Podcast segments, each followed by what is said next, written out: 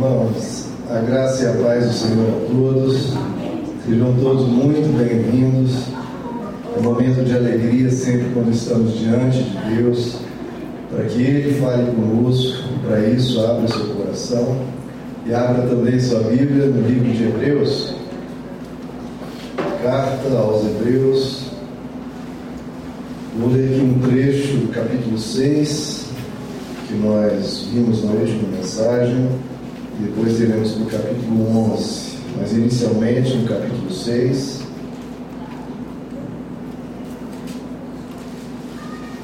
Carta aos Hebreus, carta belíssima da Palavra de Deus, o capítulo de número 6. Vamos ler a partir do verso 19, queridos,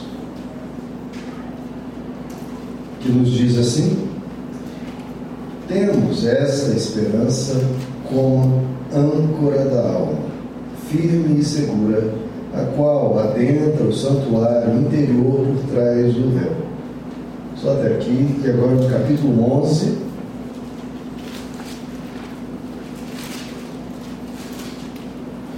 Os quatro primeiros versos desse capítulo que nos descreve a fé que nós devemos ter. Ora, a fé é a certeza daquilo que esperamos e a prova das coisas que não vemos, pois foi por meio dela que os antigos receberam um bom testemunho. Pela fé, entendemos que o universo foi formado pela palavra de Deus, de modo que aquilo que se vê não foi feito do que é visível. Pela fé, Abel ofereceu a Deus um sacrifício superior ao de Caim. Pela fé, ele foi reconhecido como justo, quando Deus aprovou as suas ofertas, embora esteja morto, por meio da fé ainda fala. Até aqui, queridos. Vamos orar. Senhor amado, eis aqui tua palavra, eis aqui o teu povo, que o teu Espírito, Senhor, esteja pegando esta palavra e gravando nos nossos corações, nas nossas almas, no nosso espírito. Precisamos, Senhor, dessa palavra que nos limpa, que nos dá vida, que nos transforma. Pai, remove todo obstáculo, remove tudo que impede-nos de vivenciar e usufruir de tudo que a tua palavra quer nos conceder. Abençoa cada vida aqui, Senhor, te pedimos em nome de Jesus. Amém. Podeis assentar, queridos?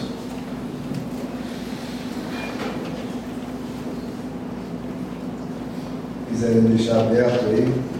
O último verso aí que nós lemos e diz sobre Abel embora esteja morto, por meio da fé ainda fala.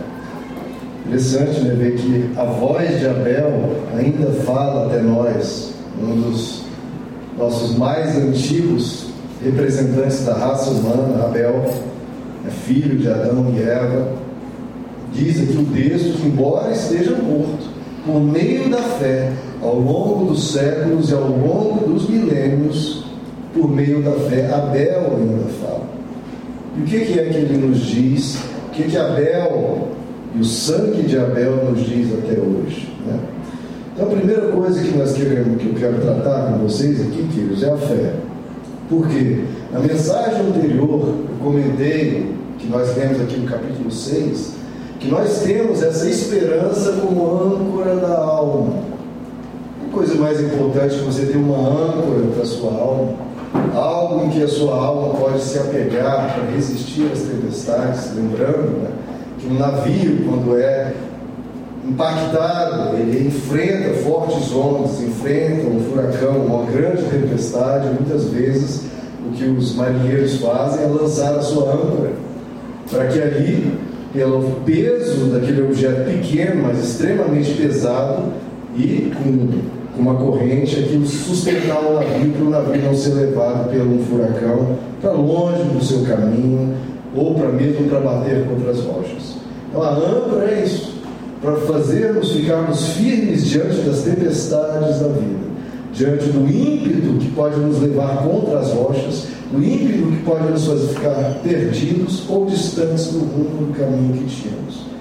Diz então o texto que a esperança é uma âncora para a alma. Esperança no que? Foi o que tratamos na mensagem anterior, na promessa e no juramento que Deus nos fez. Deus, por meio de duas coisas imutáveis, a promessa e o juramento, que ele fez lá a Abraão, 3.500 anos atrás, que abençoaria através do descendente de Abraão todo aquele que, como Abraão, cresce. Então, por meio de Jesus, que é esse descendente de Abraão, uma promessa de 3.500 anos atrás, que é minha e que é sua, uma promessa que seguida de um juramento. E Deus diz: a essa promessa e esse juramento, duas coisas imutáveis pelas quais é impossível que Deus minta, ou seja, Ele prometeu e Ele jurou que vai te abençoar. Então isso pode ser uma âncora para a nossa alma. Mas só será uma âncora para a nossa alma se nós crermos nessa promessa e nesse juramento. Porque se Deus faz a promessa e Deus faz o juramento, e isso é tão certo como, ou muito mais certo que qualquer documento assinado em cartório, eu até fiz esse exemplo, você tem um documento em duas mãos assinado por Deus. Imagina a assinatura que você tem, assinatura de Deus em um documento dizendo que te abençoará. Porque é uma promessa e um juramento, duas coisas imutáveis pelas quais é impossível que Deus mude. Só que mesmo tendo esse documento assinado por Deus, isso não lhe trará os benefícios de paz, de tranquilidade, como vimos aqui, não será uma âncora para a sua alma, firme e segura, se você não crer nesse documento assinado por Deus. Se você não crer nessa promessa e nesse juramento que Deus fez a Abraão e estendeu essa promessa dizendo que abençoaria todas as nações da terra, abençoaria você. Deus, 3.500 anos atrás, pensou em você, em mim, em todos nós, quando fez essa promessa e quando fez esse juramento. Então, qual a resposta que devemos dar a Deus para que tenhamos uma âncora para a nossa alma? A fé. Por isso vamos no capítulo 11. Mas o que é essa fé que vai ser para nós uma esperança, uma âncora para a nossa alma? O texto que nós lemos diz no verso 1: Ora, a fé é certeza daquilo que esperamos e a prova das coisas que não vemos. Então veja, a fé é a certeza. Então aqui a gente já começa com um erro muito comum, especialmente nos tempos modernos, tempos mais céticos, tempos em que as pessoas usam muito da lógica do raciocínio. O que, que as pessoas esperam para ter fé? As pessoas esperam ter mil e um motivos para crer para então ter, entre aspas, fé. Ora, ou seja, elas esperam ter certeza para ter fé. Quando a Bíblia diz que é o contrário, você tem que ter fé para ir ser uma certeza. A fé é a certeza. Então você esperar ter certeza para então ter fé é o processo inverso. E na verdade nem demanda fé. Se você tem certeza de algo, você não precisa crer naquilo, já, já é algo certo. É só um raciocínio lógico, uma conclusão lógica. Isso aqui é um fato. Eu só estou reconhecendo que aquilo ali é, é algo certo, porque já é algo certo. Diferente da fé, que pega algo incerto e transforma aquilo em certeza, porque a certeza não está na situação, a certeza não está nos acontecimentos, ou nas pessoas, ou no futuro, ou em nada. Onde está a certeza da qual a fé ela se apega e a partir da fé se chega a uma certeza. Está na promessa e no juramento. Que promessa e que juramento? Deus disse que nos abençoará. Então, essa é a certeza. A fé não é a certeza da situação, porque se você observar a situação, você não vai ter certeza de absolutamente nada. Na verdade, esse é o grande problema da vida, né, queridos? Soren Kierkegaard, ele até comenta muito sobre isso. O tanto que angustia a alma humana, nós vivemos imersos em incertezas. Você não consegue ter certeza de basicamente quase nada. Pelo menos quase nada que seja vitalmente importante. Que certeza você tem a respeito do futuro? Que certeza você tem a respeito do futuro? Nenhuma. Basicamente nenhuma. Você não vai saber se vai estar vivo daqui a meia hora. Então, isso angustia a nossa alma, porque estamos totalmente imersos em incertezas. Você não tem certeza nenhuma a respeito de nada a respeito do futuro. Você não tem certeza a respeito de nada a respeito das intenções das pessoas. Você não tem certeza absoluta acerca de uma escolha sua, se aquilo vai dar certo ou não. Então, tudo que é realmente importante, você não tem certeza do que vai acontecer com seus filhos, o que vai acontecer com você, com o seu casamento, com nada. Com nada que é importante, você não tem certeza. Se uma escolha sua, de faculdade, de profissão, se qualquer coisa vai dar certo. Nós não temos certezas. Então, como lidar nesse mar de incertezas, né? pegando de novo a figura né, de um navio? Você está no seu barco conduzindo a sua vida, mas está em um mar de incertezas. Você precisa de uma âncora, que essa âncora é a fé. A fé vai te dar a certeza para prosseguir.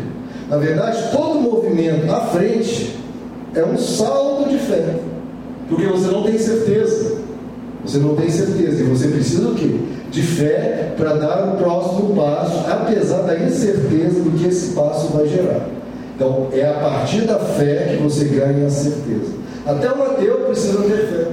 Fé de que, para ele levantar da cama, ele precisa de ter fé que vale a pena levantar da cama. Tudo demanda fé.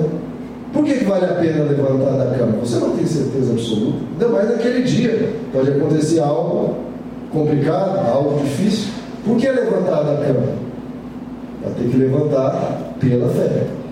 E quanto mais essa fé está atrelada a Deus, isso te fortalece. Porque se Deus está comigo e Deus fez uma promessa e um juramento que vai me abençoar, mesmo se naquele dia aconteça coisas complicadas ou difíceis, a promessa se mantém de pé, então eu vou me levantar eu vou atravessar esse dia, vou enfrentar o que quer que o futuro incerto me traga, vou trazer, vou enfrentar o que quer que as intenções das pessoas que são incertas me tragam, qualquer adversidade, qualquer situação, que todas eu não tenho certeza, mas eu vou pela fé encarar tudo, porque eu tenho uma promessa e eu tenho um juramento. Duas coisas imutáveis pelas quais é impossível que Deus minta então, pela fé, eu tenho certeza que eu posso enfrentar esse dia, venha o que vier, aconteça o que acontecer, eu vou na certeza da fé, não na certeza do que eu sei que vai acontecer, o que eu quero, o que eu espero que aconteça. Não. A certeza está em Deus. Deus é algo certo, Deus é algo confiável, Ele é o único alicerce porque tudo mais é frágil, tudo mais é incerto. Queridos, tudo é incerto. Nada é certo. Tudo é incerto. Até o seu pai e sua mãe são incertos. Mesmo que tenham os melhores pais, melhores mães, é incerto, porque amanhã você pode não tê-los. Tudo é incerto na vida, só há algo certo, que é Deus, a sua promessa e o seu juramento. Ou você se apega a isso, ou quando a pessoa acorda e vê que tudo é incerto, ela se desespera, se angustia, se apavora e psicologicamente se retrai. Mas em Deus, apesar de ter milhões de incertezas e tudo ser incerto, você tem a coisa mais certa da sua vida. E você então pode se mover à frente pela fé, pela fé em Deus. Então, queridos, a fé é essa entrega em certeza. Você adota uma premissa de que eu creio na vida, eu creio em Deus e, portanto, eu posso prosseguir. Isso transforma tudo. Isso transforma como você encara até as dificuldades. Por quê? Porque se Deus existe, essa dificuldade é passageira. Se Deus está comigo, esse problema eu enfrentarei e o superarei.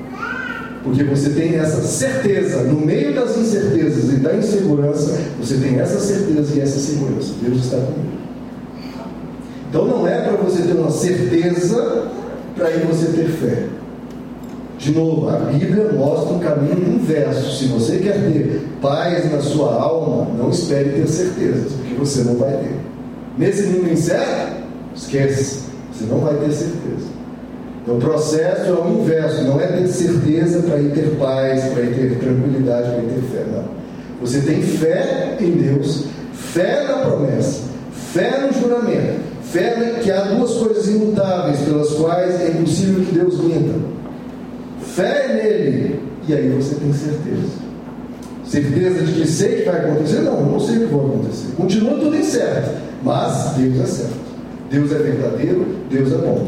E eu tenho fé nele, e a fé é essa certeza daquilo que ele tem para nós. Que a gente não sabe o que é, mas ele cuida de nós sempre.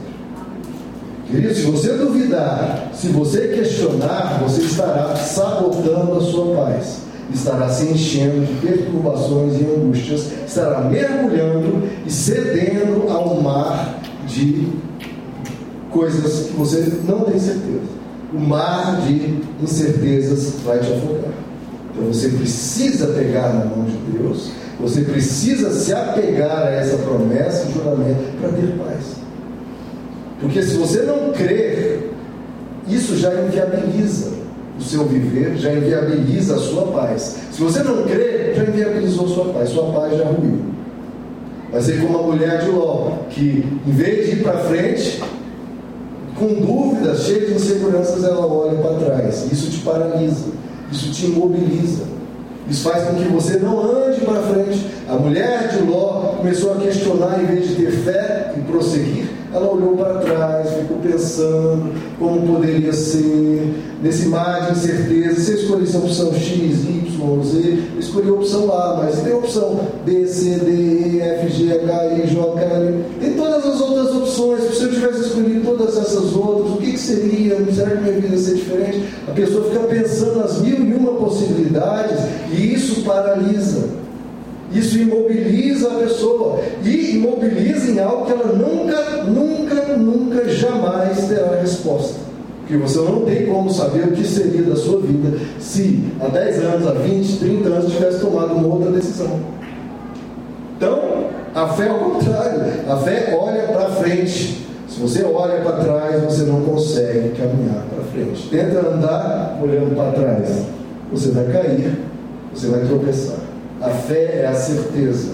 Eu vou adiante. A fé concede um caminho. Eu fiz uma escolha dentre outras possíveis. Se foi a melhor ou não, eu não sei. A questão é: Deus fez uma promessa e Deus fez um juramento. Que Ele vai estar comigo e vai me abençoar. Se Ele fez essa promessa, esse juramento, a escolha não sei se foi a melhor, mas Ele está comigo, eu vou viver a minha vida sob a insígnia dessa bênção. Ele vai me abençoar. Isso é um rumo, isso é um caminho. De ficar perdido, angustiado, sem paz e afundado nas incertezas. É por isso que a Bíblia diz: Deus dizendo, o meu justo viverá pela fé. O meu justo vai viver crendo, não vai viver imerso em dúvidas, imerso em questionamentos, paralisado, imobilizado. O meu justo ele vive pela fé. Ele vai adiante isso, inclusive, está aqui em Hebreus 10. Ele diz: O meu justo viverá pela fé. E se retroceder, eu não me agradarei dele. Porque Deus é um Deus de mover para frente. E ele continua: Nós, porém, não somos dos que retrocedem, que são destruídos, mas dos que creem e são salvos. O seu caminho, meu irmão, pela fé não é retroceder. O seu caminho é avançar avançar até receber a promessa e o juramento, crendo e sabendo que isso ocorrerá. Só a fé, queridos, vence a dúvida. Só a fé vence a incerteza. Procure ter certeza nessa vida. Vai ser uma busca cansativa e infrutífera, do começo ao fim, uma busca totalmente vã. Você não terá certeza, porque tudo na vida é incerto, menos uma coisa que é Deus. Vemos duas coisas que são imutáveis: a promessa e o juramento, porque é impossível que Deus minta. E Ele te prometeu, Ele vai te abençoar. Não olhe para trás. Não se entregue às incertezas ou às dúvidas. Creia, e aí você vai ter certeza. Pela fé, a fé é a certeza. Então, a certeza só vir a partir da fé. Fé é certeza. Prossiga, vença, você tem uma promessa, você tem um juramento. E assim você vai ter uma âncora para a sua alma, baseado em algo certo, em algo seguro. A promessa e o juramento que você recebe pela fé. E o texto então nos continua. Primeiro, essa fé, que é certeza. O texto vai nos dizer no verso 3: pela fé entendemos que o universo foi formado pela palavra de Deus, de modo que aquilo que se vê não foi feito do que é visível. O que isso nos mostra, queridos? Se nós entendemos que o universo, tudo que existe, foi formado pela palavra de Deus, por um ato intencional e desejado e planejado por Deus, isso significa, que tudo que existe nessa, nesse planeta, em todo o universo, tudo que existe é um ato de amor. Tudo que existe é um ato de amor. Tudo foi desejado, tudo foi planejado, tudo veio do coração de Deus. Não é um acidente, não é algo que está ali porque está ali. Não, veio do coração de Deus. Deus fez um mundo lindo, um mundo vasto, um mundo pleno, cheio de vida, cheio de sabores, cheio de cheiros, cheio de gostos. Tudo isso para mim e para você. Deus nos deu uma baita casa, né, queridos? Uma baita mansão que é esse planeta. Deu para mim e para você. Tudo que existe é um ato de amor e você é um ato de amor. Você é um ato de amor. Você foi sonhado por Deus, concebido no coração de Deus e Deus colocou você à existência. Mesmo que possa ter nascido de qualquer relação casual que surgiu de repente, sem ser planejado, pode não ter sido planejado pelos pais, mas por Deus, aquela pessoa só veio a existir por desejo, desejo de Deus. E ela só continua existindo por desejo de. Você está vivo por desejo de Deus. Você veio por um ato de amor, continua existindo por um ato de amor. E é um outro sentimento, queridos, quando você tem essa visão de mundo, diferente de uma visão materialista, que nós somos como baratas, né, que estão por aí porque estão por aí. É um outro sentimento, outra forma de encarar a vida quando você se sente amado, sabendo que a sua origem não é um acidente, a sua origem é o amor de Deus. Que Deus te ama e que você existe por amor dele. O mundo reclama de falta de sentido, mas a visão que eles têm de mundo é uma visão sem Deus, uma visão sem essa origem de um ato de amor. Reclama de falta de sentido, mas a falta de sentido está embutida na visão que eles têm do mundo. Já em Deus, tudo faz sentido, tudo tem sentido, tem significado, tudo tem propósito, porque tudo veio dele. Como diz o apóstolo Paulo, nele somos nos movemos e existimos. Você sabia disso? Que você está nele, você se move nele e existe nele. Nele somos, nos movemos e existimos. Você está o tempo todo em Deus. Você está o tempo todo, você caminhando, dormindo, tomando banho, passeando, você está em nele. Nele somos, nos movemos e existimos. Porque nada está fora dele, porque nada pode estar fora dele. E se você tem essa fé, que crê que tudo veio dele, tudo veio do coração dele, a sua vida ganha cor, a sua vida ganha força, a sua vida ganha significado. E isso pode ser uma âncora para a sua alma.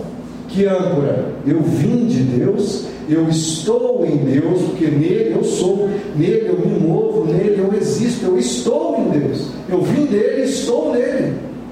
E é esse que me fez a promessa e o juramento de onde eu vim e onde eu estou. E ele está comigo. E isso pode ser uma âncora para a sua alma. Creia que tudo veio dele. Creia que você é fruto do amar de Deus por você. E isso pode limpar o seu coração de toda baixa autoestima, de todo medo, de toda a solidão, você se sentir sozinho. Não. Você veio de Deus, você é um ato de amor dele, e você foi pensado e desejado por Deus e continua sendo amado e desejado por Deus. E agora eu chego, queridos, no verso 4, a voz de Abel. Tudo isso é Abel nos falando.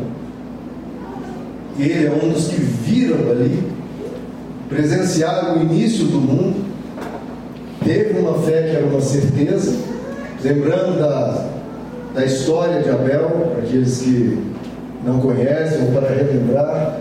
Abel foi aquele que, junto com seu irmão Caim, ofereceram um sacrifício a Deus. Né?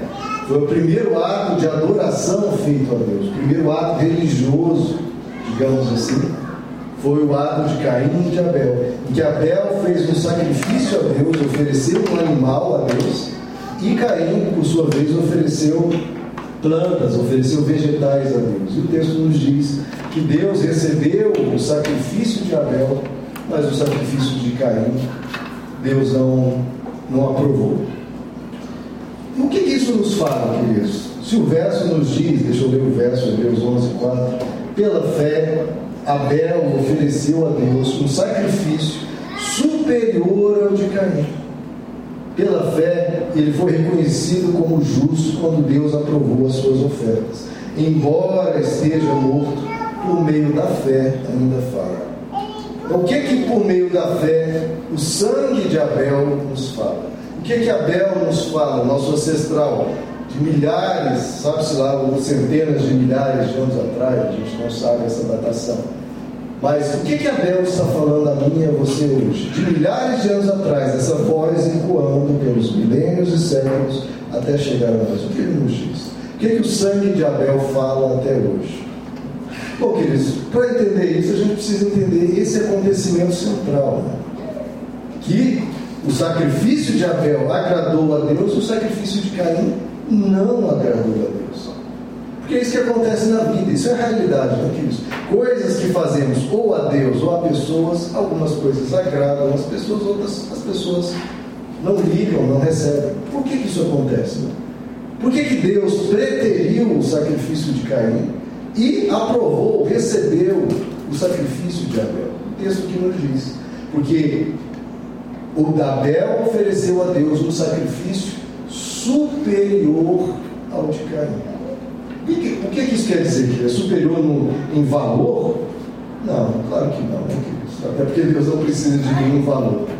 A questão quando nós fazemos algo para Deus ou para as pessoas não é o valor envolvido, mas a dedicação e o amor com que isso é feito. Se você em um presente de aniversário dá qualquer coisa para a pessoa, ah, vou dar aqui um par de meia, vou dar qualquer coisa aqui, só para me livrar da obrigação, só para falar que né, eu tinha que dar algum presente, tá, toma aí, toma aí um presente. É muito diferente de uma pessoa que pensou, que, poxa, deixa eu dar algo legal, deixa eu ver o que ela gosta, e faz com dedicação e amor. É isso que, que muda tudo quando a gente faz algo a contragosto, ou faz algo só por mera obrigação, ou quando a gente faz realmente por amor, desejando ver o outro feliz. Você faz pelo outro, não para se livrar da pessoa, não para se livrar de uma obrigação. Então, Abel, ele fez o melhor. Abel fez com capricho. Abel fez para Deus. Talvez quem Caim tenha feito até pensando nele mesmo. Ah, deixa eu fazer algo aqui para Deus, porque aí eu vou receber coisas. Eu não estava nem interessado em Deus, nem pensando em Deus, só fez talvez pensando nele. Abel não. Com dedicação e com capricho. Ou seja, o que, que Abel fez? O que, que a voz de Abel fala conosco até o dia de hoje? O que ele nos fala? O que, que essa mensagem que ecoa pelos milênios chega até nós nos diz? O que Abel te diz é valorize. Você precisa valorizar a Deus. Porque Caim não valorizou a Deus. Ah, Deus deu qualquer coisa. Abel não, valorizou a Deus e fez o seu melhor. Entregou o seu melhor. De novo, não uma questão de valor, mas uma questão do amor empregado naquele ato. O cuidado, o jeito, o quanto o coração da pessoa estava naquilo. Não fez por fazer, fez com o coração. Fazer por obrigação, fazer a contragosto, nunca, nunca, nunca vai produzir o mesmo efeito.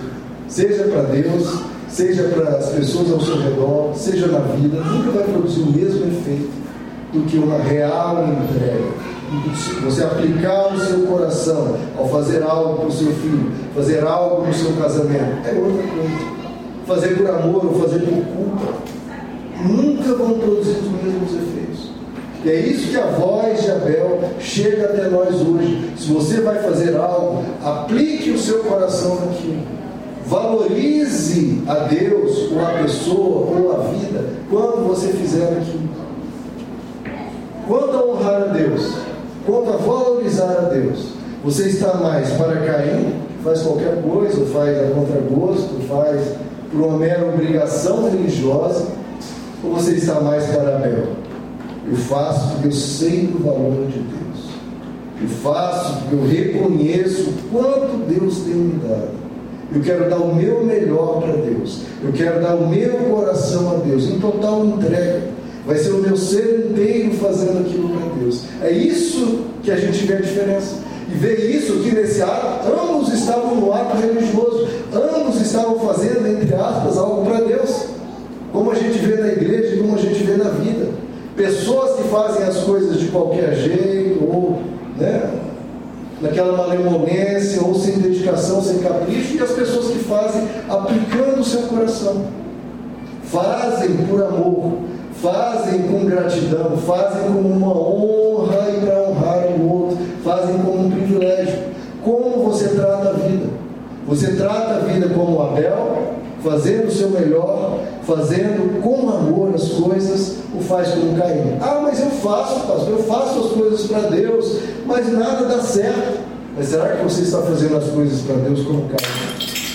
Porque veja que o sacrifício de Caim não foi recebido por Deus, porque Deus viu que foi feito sem dedicação, foi feito a contragosto, foi feito de qualquer jeito, foi feito talvez pensando só nele. Queridos, a motivação é tudo. A intenção é tudo. Eu já dei até esse exemplo aqui algumas vezes. Imagina o marido chegando assim, 10 anos de casado, chega com a esposa com um presente maravilhoso que a esposa sempre quis, algo especial, algo maravilhoso. A esposa abre, aquele brilho nos olhos. Ah, que coisa linda! Você lembrou que era isso que eu queria e tal. Aí ele falou: É, é minha obrigação de marido, eu tenho que fazer, né? Eu queria não gastar meu dinheiro nessa, nessa porcaria, mas era minha obrigação, eu fiz. Veja que foi feito, Paulo. Foi feito até o que a pessoa queria. Mas vai ter algum efeito?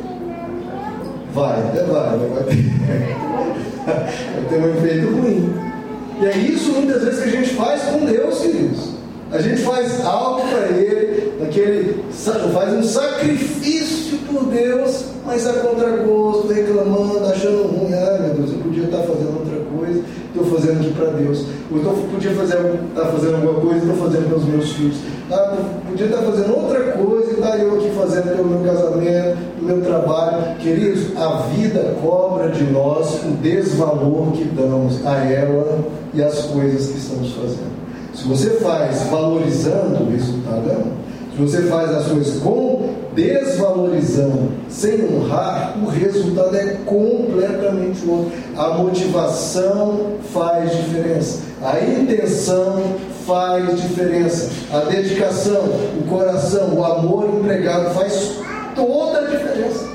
Até um ato menor, mas cheio de amor, pensado, com coração, Deus vai receber, as pessoas vão receber com muito mais alegria do que até uma coisa grandiosa feita de qualquer jeito. Jesus falou isso. Lá ele vendo diante do templo os, os ricos e poderosos trazendo vultuosas ofertas a Deus. E aí veio uma viuvinha pobre, pegou duas moedinhas que eram do sustento dela e colocou ali no gasofilaço. E Jesus disse: essa deu muito mais do que todas os outros.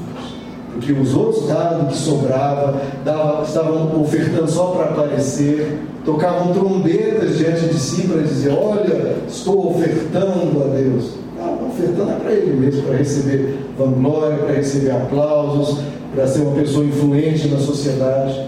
Aquela viúva que ninguém viu, ela estava com o coração todinho dedicado a honrar a Deus. E isso, queridos, é para tudo na vida. É Abel te dizendo como você está valorizando a vida. Como você está valorizando a Deus? Como você está valorizando seus filhos? Como você está valorizando seu trabalho? Como você está valorizando o seu casamento? Ou qualquer coisa. Tudo que você não valoriza, aquilo perde valor, aquilo deteriora. é a voz de Abel nos dizendo: Você está mais para Caim diante da vida, fazendo de qualquer jeito, não dando valor, ou está mais para Abel, que faz tudo com amor, tudo com dedicação, tudo querendo fazer os outros ou a Deus felizes? Outro exemplo disso vem em Esaú. Esaú, como primogênito, tinha ali a, a bênção da hereditariedade, ele era o líder da família, só que trocou a liderança da sua família por um prato de lentilhas. O seu irmão Jacó falou: Olha, você me vende a sua bênção da primogenitura por um prato de lentilhas. Ah, eu vendo, eu estou com fome. Muitas vezes a gente trata coisas importantes de qualquer jeito de qualquer jeito, a gente deixa para amanhã, a gente deixa para depois, a gente prefere comer um, um, prato de lentilhas ou uma lasanha em vez de fazer algo para Deus, para o próximo, para você mesmo. Às vezes a gente se perde em coisas sem importância, em vez de dar real importância ao que tem importância. O que você tem trocado como Esaú pela bênção de Deus? O que você troca a bênção de Deus por alguma outra coisa? E vale a pena? Vale a pena? Você talvez, em vez de, se dedicar um pouco mais a Deus como Abel, você às vezes gasta sua vida com outras coisas. Isso vale a pena? Abel diz: não vale a pena. Vale mais a pena adorar Deus de todo o coração. Esaú te diz outra coisa. Não, vale mais um prato de lentilha. Jacó, Israel, cuja centenas de nações pereceram, não existem mais. Israel ainda existe. Por quê? Porque Jacó um dia fez lá: eu vou valorizar a Deus mais do que prazeres momentâneos. Eu vou valorizar a minha espiritualidade, eu vou honrar a Deus. Você tem a proposta de Jacó, você tem a proposta de Esaú. Você tem a proposta de Abel, você tem a proposta de Caim. Você, um, uns valorizam o que realmente importa. Deus, a família, o trabalho, outros valorizam os prazeres momentâneos. O fim de cada um você conhece. O fim da sua vida você vai conhecer. Mas já está predito. Porque já está embutido na sua escolha o resultado dela. Quando você valoriza Deus, quando você valoriza a vida, quando você valoriza o próximo, você vai ter muito valor na sua vida. Quando você desvaloriza Deus, desvaloriza a vida, desvaloriza o próximo, você só vai colher desvalor. Você colhe o que você plantou. Escolha, queridos, o caminho de Abel, escolha o caminho de Jacó, não escolha o caminho de Caim, não escolha o caminho de Esaú. Valorize em primeiro lugar Deus, porque foi isso que Jesus disse. Buscai em primeiro lugar a Deus e a sua justiça. E aí, meu irmão, pela fé, tenha certeza. Estamos falando de certeza. O resto é incerto. Buscar em primeiro lugar a Deus e a, reino de Deus e a sua justiça. E o que, que é certo? E as demais coisas Ele te acrescentará. É promessa, é juramento. Duas coisas imutáveis pelas quais é impossível que Deus minta. Valorize o que tem o mais real valor. Porque, queridos, senão é uma incoerência. Você pode, se Deus existe, nós devemos honrá-lo. Se você existe, você deve honrar a vida que você tem. Porque senão é uma incoerência. Caim foi incoerente. Oferecer a Deus qualquer coisa, isso não encaixa. Não encaixa. Deus e qualquer coisa são duas coisas que não cabem na mesma sentença. Ou ele não é Deus e você oferece qualquer coisa, não tem problema nenhum. Ah, ele não é Deus, oferece qualquer coisa, tudo bem. Ou ele é Deus e você oferece o melhor. O sangue de Abel fala até hoje. E o que ele nos fala? Valorize a Deus. Você tem 90, 100 anos de vida nesta terra diante de Deus. 90, 100 anos. O que você vai oferecer a Deus? O sacrifício de Abel ou o sacrifício de Caim? O que você será neste mundo? E você responde a essa pergunta, não é dizendo, ah, eu vou oferecer o sacrifício de Abel. Não, você não responde essa pergunta assim. Você responde essa pergunta com cada ato, com cada gesto, com cada movimento que você faz lá fora. Na sua casa, no seu trabalho, com a sua família, onde você for, você está respondendo essa pergunta. Conhecendo essa pergunta ou não, ciente dela ou não, você está respondendo.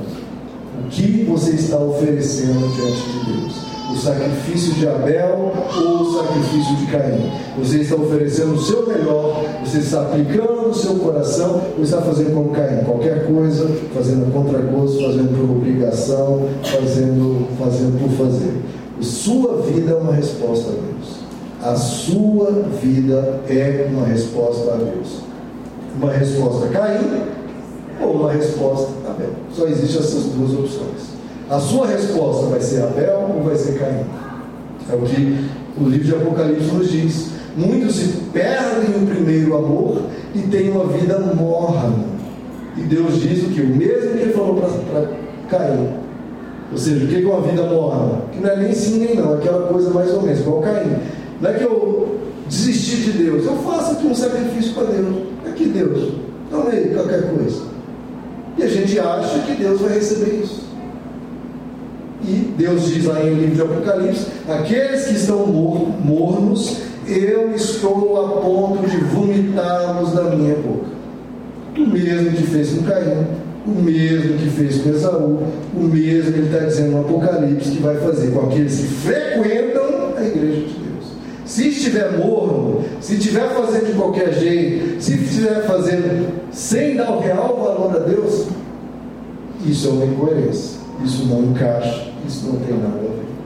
Valorize Deus, valorize a vida, valorize sua família, valorize tudo que você tem, valorize a vida que você tem, se valorize.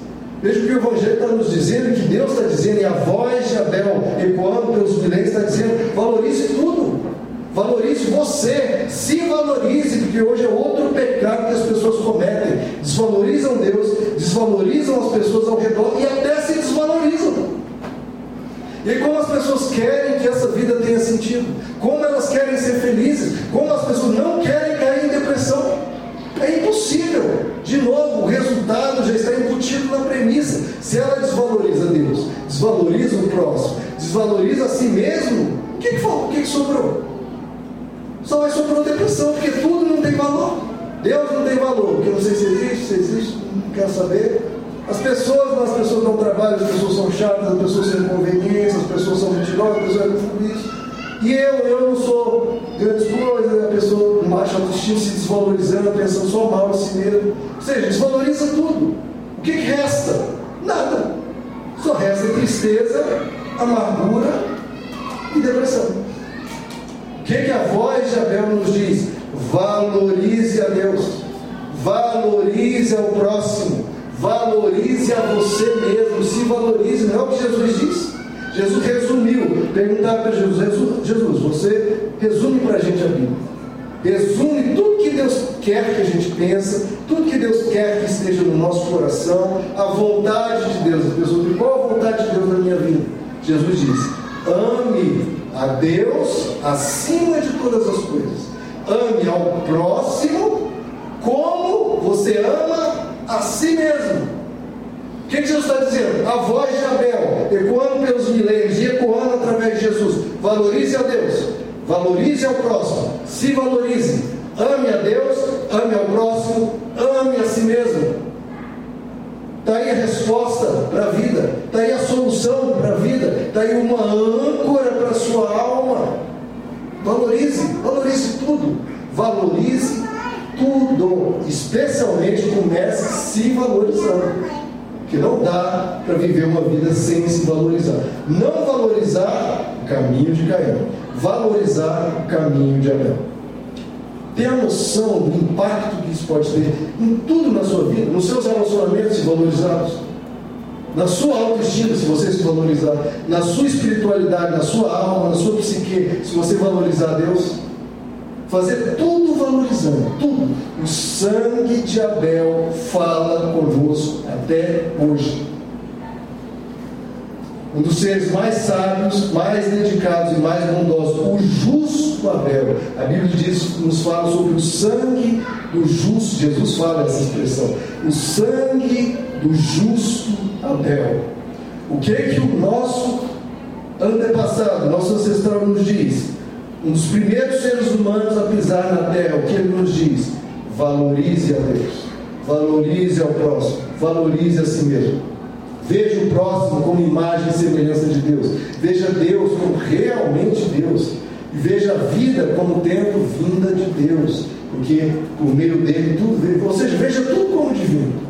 Deus é divino, o próximo é imagem e semelhança de Deus, veio de Deus, então é divino. Esse mundo todo foi projeto, planejado e amado por Deus, é divino. Queridos, Abel brilhou na vida dele porque ele via tudo como luz. Ele via tudo como divino e quis levar, valorizar a tudo. Caim mergulhou em trevas porque desvalorizou a tudo. A vida tem o significado o valor, ela tem o valor e o significado que ela tem.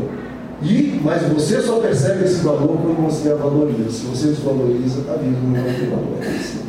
Tudo que você desvaloriza não tem valor para você. De novo, o resultado já está embutido na premissa. Se você desvaloriza a vida, desvaloriza as coisas, elas não vão ter valor, porque você as desvalorizou. Não é porque elas não têm valor, porque você desvalorizou a priori. Então valorize como? Pela fé.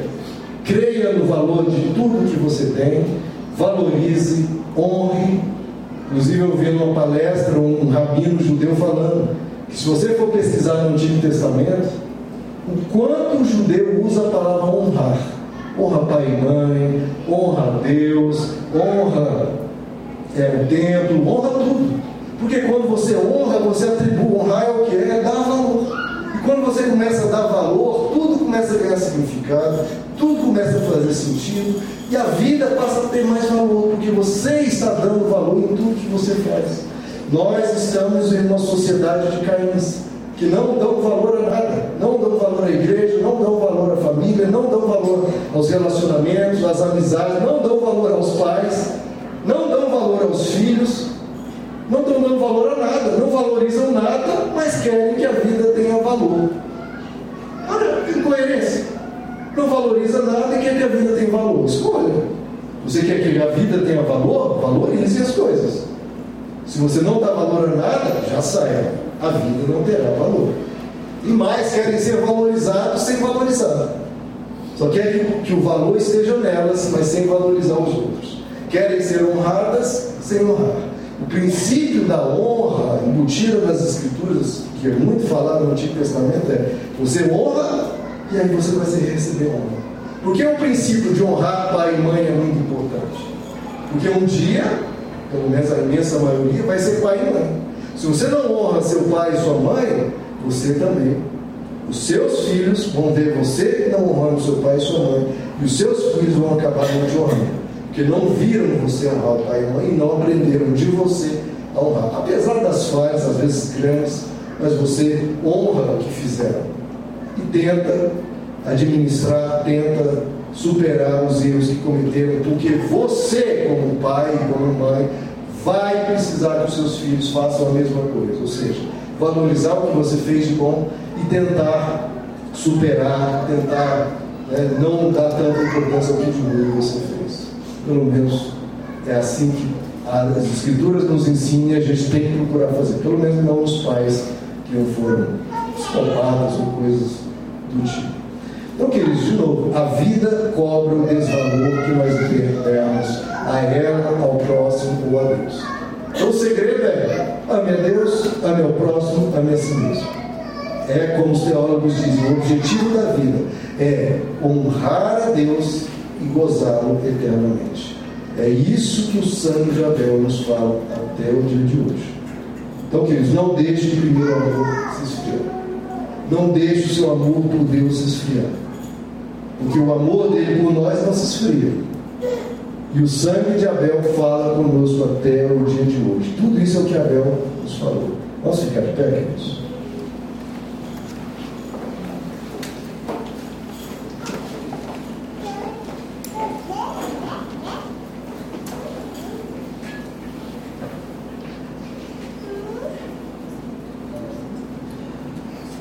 estamos vendo que é o primeiro ato religioso né, na história da humanidade. Talvez o primeiro tenha sido feito pelo próprio Deus, né, quando sacrificou o animal para vestir de peles Adão e Eva. Mas o primeiro ato religioso feito por um ser humano foi esse sacrifício de Abel, esse sacrifício de Caim. Mas, no ato religioso, foi preterido, porque foi feito sem valorizar a Deus. E o outro ato religioso foi feito valorizando a Deus. E queridos, estamos em um momento de Santa Ceia, em que a gente fala de um outro sacrifício. Há o sacrifício de Abel e nós temos o sacrifício de Jesus. O sacrifício de Abel foi o quê? O homem valorizando Deus. E o que foi o sacrifício de Jesus? Deus valorizando o ser humano. Eu vejo como a Bíblia é linda, como tudo se encaixa, como tudo faz sentido. O homem valorizando a Deus e Deus valorizando o ser humano. A diferença, é claro, é que Abel sacrificou um animal. Deus sacrificou a si mesmo.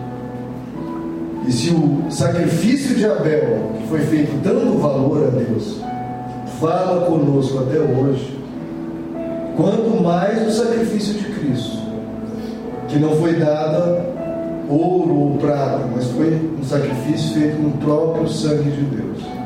Para dizer para você que você é amado, para dizer para você que você é especial, é Deus valorizando. Esse princípio de valorizar e de honrar, que está ali desde Abel, Jesus repetiu isso na cruz, e ele falando para você e para mim: valorize-se porque eu te valorizo.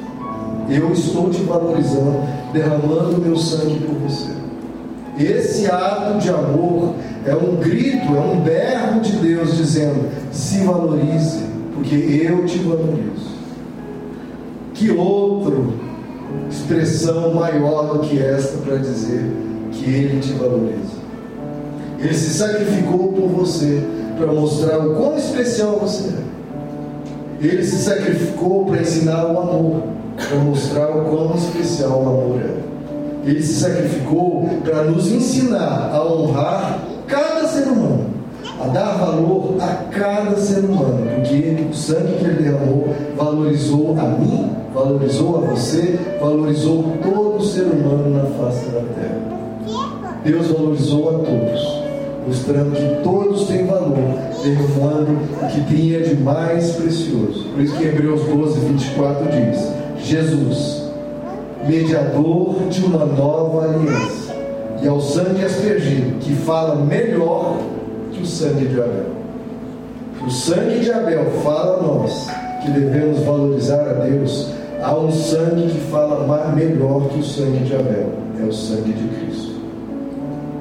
O sangue de Abel e o sangue de Jesus nos ensinam.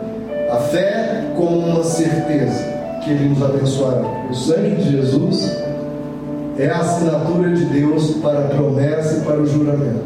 Essa é a maior assinatura de todas dizendo: Ele te abençoará. Isso é uma certeza, tudo mais é incerto. A certeza que você pode ter nessa vida é que pelo sangue de Cristo a promessa e o juramento se cumprirão e você vai ser abençoado. O que, que o sangue de Jesus nos diz? Lembrar da origem divina de tudo. Ele criou todas as coisas, você é um ato de amor. O que, que o sangue de Jesus nos ensina? Trate tudo com valor. Trate tudo com honra. Essa é a sua missão para o restante do ano e para 2023. Valorize tudo. Valorize a Deus.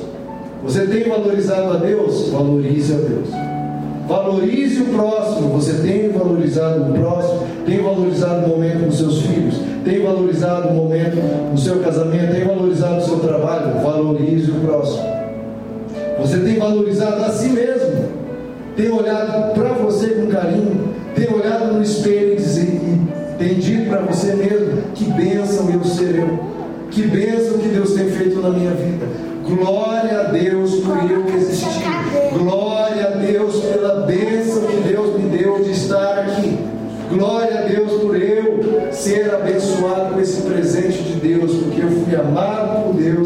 Ele me quis assim e me quer evoluindo cada vez melhor, mas Ele não quer.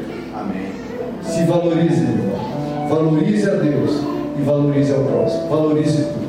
Essa é a mensagem do sangue de Abel que fala até hoje e que o sangue de Cristo fala ainda melhor que o sangue de Abel. Vamos orar? Feche seus olhos, se coloque agora na presença de Deus. Esse é o que o nosso irmão Abel quis deixar para nós e o que o sangue de Cristo fala conosco nessa manhã. Senhor nosso Deus, queremos te agradecer, Senhor, que o Senhor nos valoriza. Mesmo quando não nos valorizamos, o Senhor nos valoriza. Nos ajuda, Senhor, a nos valorizarmos, nos ajuda a honrarmos a vida que o Senhor tem nos dado, fazendo tudo com amor fazendo tudo empregando o nosso coração, fazendo o melhor. Porque o Senhor merece. As pessoas, mesmo que não mereçam, que elas sejam agraciadas com o melhor, para elas se sentirem valorizadas. Que o Senhor se sinta valorizado, Senhor, porque nós te valorizamos. Que as pessoas se sintam valorizadas, porque nós a valorizamos. Em um mundo de tanta rejeição, em um mundo de tanto abandono, um mundo que as pessoas só desonram faça diferente. Que o teu povo valorize. Que o teu povo honre.